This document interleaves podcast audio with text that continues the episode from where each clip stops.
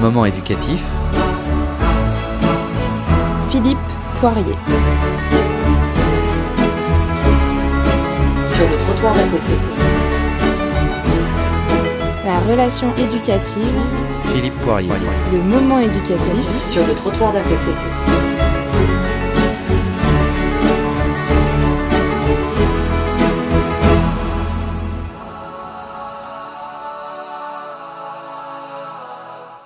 Bonjour.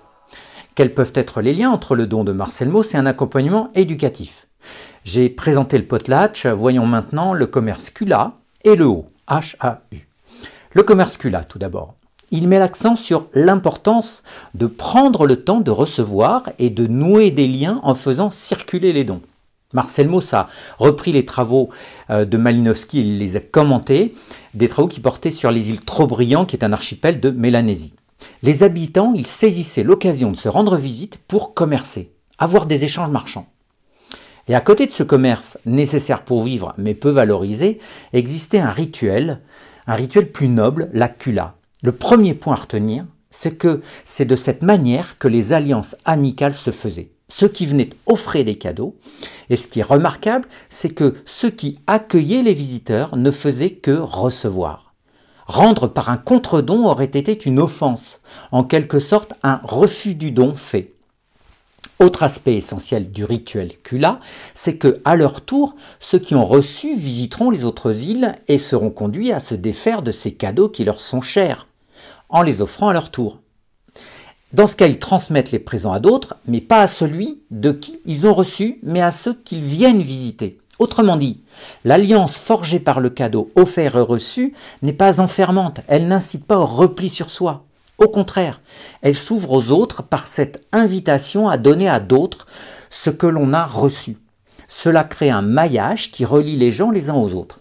Enfin, il y a ce terme que j'utilise, offrir un présent.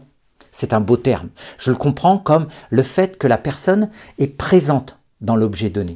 Et quand on offre cet objet reçu à une nouvelle personne, le lien est fait en même temps avec la personne qui a fait initialement le cadeau. On devine la force symbolique de ce rituel Kula. Rappelons que le symbole, c'est ce qui relie, au contraire du symptôme, qui délie. Tout cela, donc, nous permet de faire le lien avec le haut, décrit par Marcel Mauss. Le haut s'apparente à l'âme de celui qui a donné, qui reste présente dans l'objet et qui incite à poursuivre le mouvement du donner-recevoir. Le haut souligne le caractère essentiel, la place fondamentale que tient la notion de lien dans le processus de don. Toutes ces dimensions du don constituent le socle du vivre ensemble et à condition de l'actualiser, pour ceux qui s'intéressent à la relation, à l'éducation et aussi au management, le don constitue le socle de l'être ensemble où s'équilibrent et s'articulent entre autres deux couples indissociables que je présenterai dans la prochaine chronique. Le souci de l'autre et l'attention à soi, dans une libre obligation. Vous pouvez retrouver cette chronique en vidéo sur mon site donpoirier.fr. À bientôt!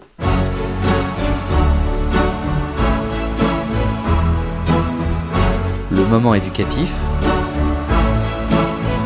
Philippe Poirier. Sur le trottoir d'à côté.